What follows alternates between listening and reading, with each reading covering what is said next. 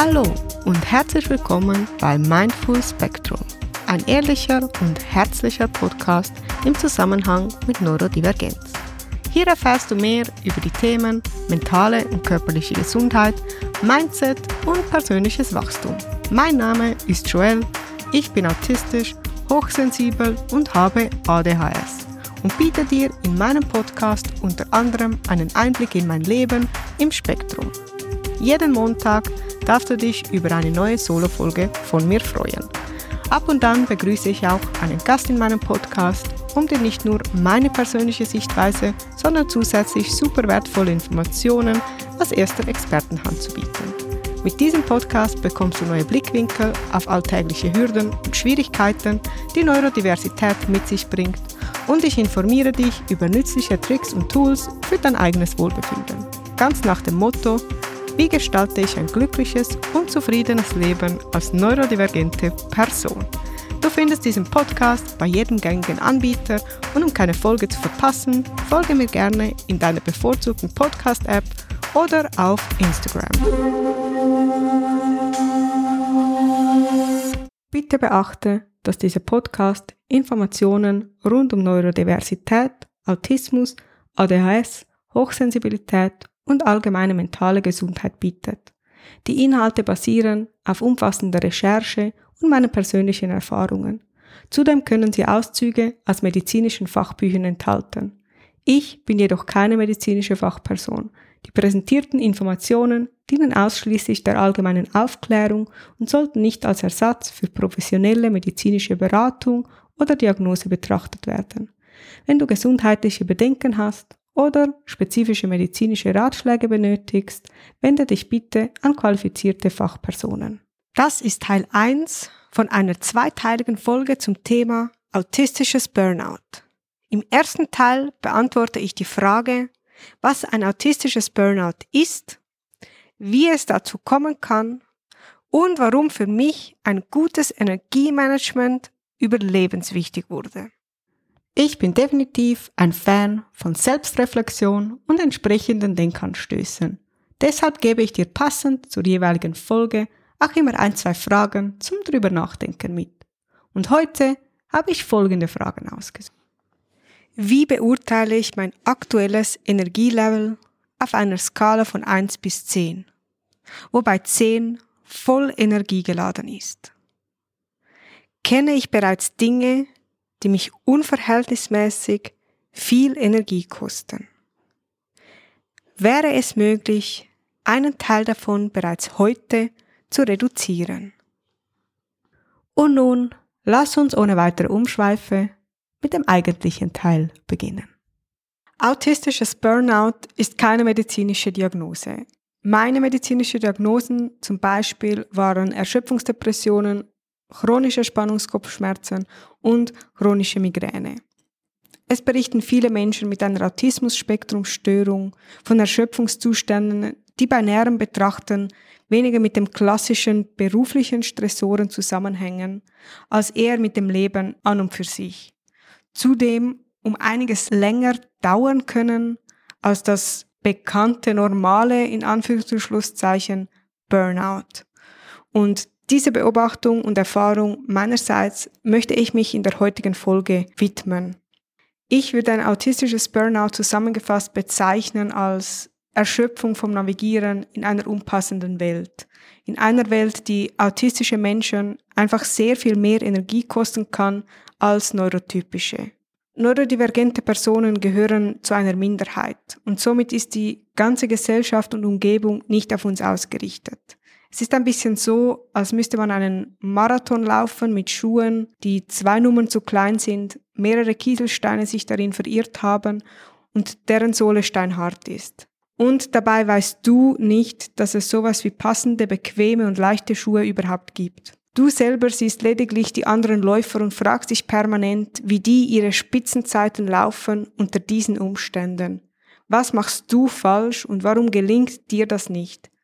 Wie können die die Schmerzen ihrer Füße so locker hinnehmen? Wie heben die ihre Füße so mühelos, obwohl sie schwer wie Blei sind? Und überhaupt, warum verziehen die keine Miene dabei? Irgendwann bist du einfach nur noch erschöpft und Marathonlaufen macht dir eigentlich nicht so richtig Spaß. Vielleicht wendest du dich an, ein, an dein Umfeld oder sogar an Fachpersonen. Und die gängigen Tipps sind sowas wie iss eine Banane vor dem Rennen, entspanne dich ausreichend danach, nimm ein warmes Bad, gönn dir eine Sportmassage und vielleicht noch trinke genügend Wasser. Das sind alles gute Tipps für ein besseres allgemeines Wohlbefinden. Und sie lösen aber das Kernproblem der unpassenden Schuhe leider einfach nicht. Erst wenn du erkennen kannst, dass du andere Voraussetzungen hast, dass deine Probleme eine ungewöhnliche Ursache haben und somit auch eine angepasste Lösung brauchen, kannst du Besserung erfahren. Ein autistisches Burnout ist somit eher eine Erschöpfung, die aus anderen Voraussetzungen resultiert. Ein autistisches Burnout ist somit eher eine Erschöpfung, die aus anderen Voraussetzungen resultiert, die ihre Ursache an ganz anderen Stellen haben kann als das klassische Ich habe mich überarbeitet Burnout. Und es können sich Symptome zeigen, die sich von einem klassischen Burnout unterscheiden, so wie deine Füße nach solchen Torturen bestimmt andere Beschwerden aufweisen würden als die eines Läufers mit gut passendem Schuhwerk. Was also ist ein autistisches Burnout genau und wie sieht es aus? Leider kann ich diese Frage nicht pauschal beantworten. Aber ich versuche dir mein Erleben als Beispiel offen zu legen, damit du vielleicht ein Gefühl dafür bekommen kannst, wie ein autistisches Burnout aussehen könnte. Ich glaube nicht, dass man in meinem speziellen Fall eine klare Linie zwischen einem normalen Burnout und einem autistischen Burnout ziehen kann. Aber ich denke auch nicht, dass das zwingend notwendig ist, um die Thematik besser verstehen zu können. Denn auch autistische Menschen können sich ganz klassisch überarbeiten und erleben Stress auch da, wo andere Stress kennen. Somit können sich die Ursachen und auch Symptome der beiden Dinge überschneiden. Die Spitze meiner Erschöpfung zeigte sich in einer Zeit, in der ich 100% angestellt war und meine Belastung im Job als auch in meinem Privatleben bestimmt auch für neurotypische Personen als hoch eingestuft worden wäre. Für den Weg aus der Erschöpfung heraus waren die normalen Behandlungsmethoden und Tipps und Tricks jedoch einfach nicht ausreichend. Und erst als ich nach zwei bis drei Jahren Krankschreibung und umfassender Behandlung meiner Erschöpfung noch immer vorhanden war, obwohl das von außen betrachtet eigentlich so langsam aber sicher nicht mehr sein sollte, erkannte ich einen bedeutenden Unterschied. Rückblickend kann ich diese Unterschiede deutlich ausmachen und ich kann sehen, was mich überhaupt in diese unendliche Erschöpfung gebracht hat und warum es mehr brauchte als ausreichend Bewegung, genügend Schlaf und Aktivitäten, die mir Spaß machen. Und genau diese Unterschiede und Erkenntnisse werde ich dir aufzeigen. Einiges davon hast du vielleicht bereits in Episode 6 und 7 zum Thema Reizfilterschwäche gehört. Falls du diese Episoden noch nicht kennst, kann ich dir diese ergänzend sehr empfehlen, damit du dir ein umfassenderes Bild machen kannst. Ein autistisches Burnout kann zwar durch den Arbeitsplatz begünstigt werden, bezieht sich aber dabei eher auf Belastungen, die nun mal autismus-spezifisch sind und nicht einfach durch eine geringere Arbeitslast behoben werden könnten. Diese Belastungen sind nicht so richtig sichtbar und einige davon lassen sich minimieren, wenn man sich dessen bewusst ist und andere können leider kaum beeinflusst werden. In meinem Prozess, um Erschöpfung besser verstehen zu können, habe ich mein eigenes Energiesystem entwickelt, das haben bestimmt nicht ich erfunden, aber der Einfachheit halber spreche ich von meinem System. Ich habe einen definierten Energiespeicher und im Idealfall ist dieser am Morgen nach dem Aufwachen bei 100 Prozent. Während des Tages brauche ich Energie, um zu funktionieren und dieser Speicher entleert sich im Laufe des Tages automatisch, ähnlich wie ein Smartphone. Es gibt Tätigkeiten, die brauchen mehr Energie und Tätigkeiten, die brauchen weniger. Und im besten Fall gibt es Dinge, die den Speicher auch wieder aufladen können. So, dass du am Abend irgendwo mit 20 bis 30 Prozent Restenergie ins Bett gehst, dich während 8 Stunden Schlaf erholen kannst und am nächsten Tag wieder mit 100 Prozent aufwachst. 8 Stunden Schlaf führt also im Idealfall irgendwo so zu 70 bis 80 Prozent Aufladung deines Speichers. Wenn du aber mit 10 Prozent Restenergie ins Bett gehst, wird selbst acht Stunden perfekter Schlaf nicht reichen, um den nächsten Tag wieder mit 100% Energie zu starten. Und wann hast du schon acht Stunden perfekten Schlaf? In der Realität wirst du somit vermutlich öfter mit nur noch knapp 10% Energie ins Bett fallen und auch mal eher schlecht als gut schlafen.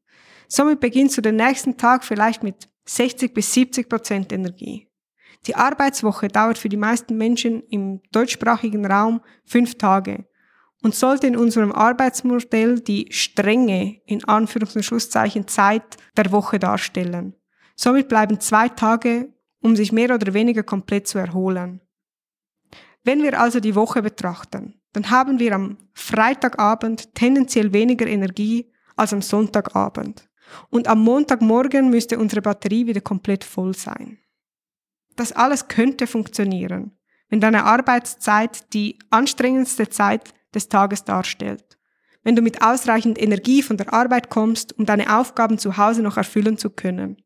Wenn du die Möglichkeit hast, dich nächtlich ausreichend von den täglichen Belastungen zu erholen. Und wenn du dein Wochenende, die Energiereserve für die kommende Woche wieder komplett füllen kann. Diese Theorie funktioniert für viele Menschen in der Praxis nicht. Es wurden diverse Bücher darüber geschrieben, warum und wieso das nicht funktioniert, warum unsere gesamte Gesellschaft erschöpft ist und warum zusätzlich insbesondere die Frauen in diesem System nicht ausreichend Erholung bekommen. Für die meisten neurotypischen Menschen scheint es dennoch ausreichend, die Arbeitsbelastung zu reduzieren, damit das Energiesystem einigermaßen aufgeht. Für die einen liegt diese Arbeitsbelastung vielleicht bei 80 Prozent im Idealfall, für andere dürften es höchstens 60 Prozent sein. Wenn noch Kinder ins Spiel kommen, sieht die Gleichung wieder neu aus. Aber die meisten scheinen in der Lage zu sein, eine Balance zwischen Arbeit, Familie und persönliche Zeit zu finden, die ihre Energiereserven einigermaßen konstant halten. Ich glaube, das Energiesystem von Menschen mit Autismus ist einiges labiler, wenn nicht vielleicht auch komplexer. Und ich schreibe das dem Umstand zu, dass die Umweltbedingungen, also die Gesellschaft, in der wir uns bewegen, das Spielfeld sozusagen, im Gesamten ziemlich schlecht zu den autistischen Bedürfnissen passt. Die Belastung, die wir erleben, ist somit nicht einfach nur auf verschiedene Bereiche bezogen, sondern eher allgegenwärtig. Es ist viel schwieriger, eine Balance zu finden, wenn man auf der Suche nach dringend benötigter Erholung plötzlich in eine noch größere Belastungssituation gerät wenn die Belastung vom Task Arbeit nicht unbedingt mit dem tatsächlichen Inhalt der Arbeit zusammenhängt, sondern mit Faktoren wie Arbeitsweg, Belichtung im Büro, unklaren Arbeitsanweisungen, sozialen Interaktionen, Missverständnissen, Ablenkungen während der Arbeit, Schwierigkeiten beim Wechseln zwischen verschiedenen Aufgaben und so vielem mehr. Wenn die Punkte, die andere Menschen entspannen und den meisten Energie spenden, ebenfalls für dich auf die Liste der Energiefresser gehören. Ich habe mit vielen Menschen gesprochen, die die Zeit nach der Arbeit in der Bahn zum Beispiel gerne erfolgreich nutzen, um runterzufahren. Für mich etwas, das schlichtweg nicht funktioniert. Ein Morgen mit Freundinnen zum Brunch in einem netten Café, für mich durchaus machbar aber das lädt meine Energiereserven definitiv nicht auf. Das entlädt sie eher in Rekordzeit. Und zwar ist dadurch vielleicht mein Bedürfnis nach sozialen Kontakten befriedigt, aber zu welchem Preis? Für mich persönlich ist das Thema Burnout unterdessen ein Energiemanagement-Thema geworden. Ein Thema, das viel komplexer ist als ausreichend Schlaf, genug Wasser trinken, ein paar Minuten Me-Time und eine schlanke To-Do-Liste. Wir leben zwar alle mehr oder weniger in derselben Welt, aber wir haben sehr unterschiedliche Bedingungen. Um zurück zum Marathonvergleich zu kommen. So wie ich nicht wusste, dass andere keine Steine in den Schuhen haben, ihre Schuhe nicht an allen Orten drücken und schwer wie Blei sind, so sind sich auch die anderen Läufer kaum bewusst, dass sie einen entscheidenden Vorteil haben und ihr passendes Schuhwerk für andere keine Selbstverständlichkeit ist. Ich habe erst mit der Zeit herausgefunden, dass ich unter ganz anderen Bedingungen klarkommen muss. Dass mein Energiespeicher unzählige große und kleine Löcher hat und das, was ich reinstecke, gerne einfach wie Sand wieder rausrieselt. Dass ich unter den genau gleichen Umständen wie meine Mitmenschen einfach nicht hinterherkomme mit dem Auffüllen. Dieser Umstand ist nicht fair, aber er ist real. Es läuft sich nicht gut mit falschem Schuhwerk und Steinen im Schuh und es lässt sich schlecht mit, ein, mit einer Energie haushalten, wenn im ganzen Speicher Löcher sind. Somit habe ich nach und nach angefangen, meinen Energiespeicher zu untersuchen, herauszufinden, was mich alles Energie kostet und vor allem auch, wie schnell es meine Energie frisst. Um das beurteilen zu können, musste ich aber erstmal erkennen, wie sich Erschöpfung für mich persönlich zeigt. Eigentlich waren Müdigkeit und Lustlosigkeit so die einzigen Symptome, die mir bekannt waren. Und das waren aber bei weitem nicht alle. Mein Endziel dieser ganzen Übung war, aus der Erschöpfung herauszukommen und wieder einen normal gefüllten Energiespeicher haben. Und was dabei normal ist, sei an dieser Stelle vielleicht einfach mal offen. Erschöpfung entsteht immer da, wo du über längeren Zeitraum über deiner persönlichen Energiekapazität lebst. Eigentlich wie mit Geld. Wenn du zu lange mehr Geld ausgibst, als jeden Monat reinkommt, dann wirst du erstmal dein Erspartes aufbrauchen. Und wenn nichts mehr da ist, automatisch in die Schulden geraten. Du wirst eine Weile auf Pump leben können, dir Geld leihen, Kreditkarten anzapfen, vielleicht einen Kredit aufnehmen und vieles mehr. Wenn aber über einen langen Zeitraum mehr Geld rausgeht als reinkommt, dann häufen sich deine Schulden unweigerlich. Bis zu dem Zeitpunkt, an dem niemand mehr bereit ist, dir Geld zu leihen, bevor du nicht alle deine alten Schulden beglichen hast. Und dann kommt eine schwierige Zeit, denn dein Einkommen wird sich höchstwahrscheinlich nicht von heute auf morgen drastisch vergrößern und deine Ausgaben nicht automatisch reduzieren. Du musst jetzt nicht mehr nur mit deinem Einkommen haushalten, ohne dabei neue Schulden zu machen. Du musst auch noch einen Weg finden, deine bestehenden Schulden zu tilgen. Es ist Zeit für eine gründliche Schuldensanierung. Und ehrlicherweise muss man hier anmerken, dass es auch beim Geld leider Menschen gibt, die unter der Armutsgrenze leben und die definitiv nicht die gleichen Voraussetzungen haben wie andere. Für die das Leben, so wie wir es als Gesellschaft geschaffen haben, an und für sich einfach zu teuer ist. Ganz egal, wie sparsam sie selber sind. Und so ist es auch mit der Energie. Nur dass wir im Gegensatz zu den Finanzen das nicht so richtig greifbar ist und wir uns der ganzen Thematik selten wirklich bewusst sind. Das Energieeinkommen ist unklar, die Kosten sind unbekannt und die Kapazität eines Energiekontos ebenfalls. Du lebst einfach mal so drauf los und hoffst, die Rechnung geht einigermaßen auf. Wenn nicht, dann machst du so lange weiter, wie du noch Reserven hast, die du anzapfen kannst. Deine Energielevel sinkt stetig, aber nur langsam und erstmal noch nicht bedenklich bis du an dem Punkt bist, wo du keine Reserven mehr hast. Ähnlich wie mit dem Geld ist das leider selten der Punkt, an dem man sich das Problem bewusst wird oder an dem man bereits eine Lösung gefunden hat. Somit fängt dein Leben auf Pump an. Du gibst täglich Energie aus, die du eigentlich nicht hast. Immer mit dem Versprechen, dass du es bald wieder zurückzahlen wirst. Bis du an einen Punkt kommst, an dem selbst das keine Möglichkeit mehr ist. Irgendwann ist ein Level erreicht, das nicht mehr mit fünf Wochen Ferien, einer Erholungskur oder vier Wochen Tiefschlaf aufgeholt werden kann, auch wenn du dir das vielleicht erhofft hattest. Du bist dann offiziell in einem Burnout, das meistens länger dauert, als man sich das vorstellen kann und dessen Ausweg hoffentlich einer gründlichen Schuldensanierung gleicht. Autisten leben für mich häufig unter der Energiearmutsgrenze. Sie haben dabei Kosten, die sie nicht kennen und die andere nicht haben. Und sie haben gleichzeitig weniger Energieeinnahmequellen. Es gilt also herauszufinden, wo die versteckten Kosten liegen, wie wir diese tatsächlich reduzieren können und wie wir im besten Fall die Energieeinnahmen steigern. So dass wir zumindest für einen ausreichend langen Zeitraum in einem Energieplus leben und alle alten Schulden begleichen können und eine neue Energiereserve bilden, um dann langfristig so mit unserer Energie haushalten zu können, dass sie immer ungefähr im gleichen Rahmen bleibt. Dabei wäre es wünschenswert, dass wir langfristig die Lebenslust nicht verlieren und uns das Ganze im Endeffekt auch noch Spaß macht und sich somit letzten Endes die ganze Arbeit lohnt. Da die Alternative komplette Erschöpfung ist, lohnt es sich in meinen Augen auch dann, wenn es sich erstmal nicht danach anfühlt. Zusammengefasst wissen wir bis jetzt, ein autistisches Burnout entsteht aus einer Kombination von hohen, aber versteckten, außergewöhnlichen Energiekosten und einem geringen Energieeinkommen. Was wir noch nicht betrachtet haben, sind die Punkte, wie können diese Energiekosten tatsächlich aussehen? Was sind mögliche Energiespender oder aus was besteht das gesamte Energieeinkommen?